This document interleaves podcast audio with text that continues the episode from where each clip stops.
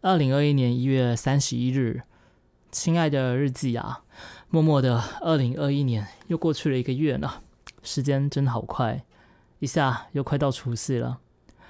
回顾过去一年啊，可以说是非常挫折的一年了。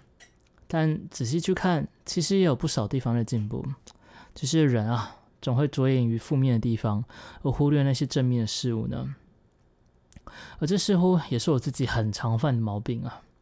就当以 YouTuber 来说好了，影片留言中大概有九成九的观众都是给予正面的回馈，只有那不到一成的令人讨厌。而这种令人讨厌的家伙，我想无论是在网络或是现实，大概也就是如此让人皱眉吧。甚至他自己可能都没有意识到自己有多么令人讨人厌。但即便知道这一点了。看到这种人的留言时，还是容易会让我忽略其他善意的留言，有种想打好几串话骂一骂他的感觉。当然，实际上我会做的事情就是直接封锁，毕竟时间很宝贵啊。与其把打字的时间浪费在这种人身上，不如好好去回复其他正向的观众，是吧？只是哦，生气还是会生气，情绪一样会受影响，这似乎很难去避免的。然而啊，现在我也比以前进步很多啦，可以把时间留给那些好观众，但还是希望可以完全无视啦，这真的是不太容易，还需要更多的练习啊。此外，也希望新的一年啊，自己的脾气会好一些，哇，要尽力去学习，看到好的一面。以前啊，我也会落入一种思维，尤其是在自己擅长事物时，总是会不自觉去挑对方的毛呃毛病。虽然不会和对方说了，就像不会去打字留言说“哎，你玩的好烂”，但却也会因此错失很多学习的机会。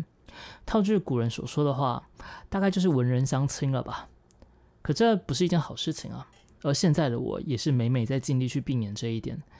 毕竟挑出对方的毛病而沾沾自喜，并不会实质让自己有所进步啊。这一点，我想也是很多酸民之所以为酸民的原因。所以，每当我又不小心落入这样的思维时，我都会提醒自己啊，不要这样，把这种可悲的心态留给那些酸民去做就好。我们要做的是如何让自己可以继续前进。学习比批评重要也有用的多了。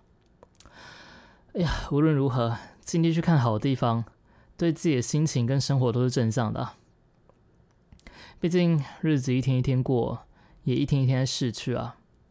可以把握住每一个好心情，享受美好的一天，才是我们该做的事情嘛。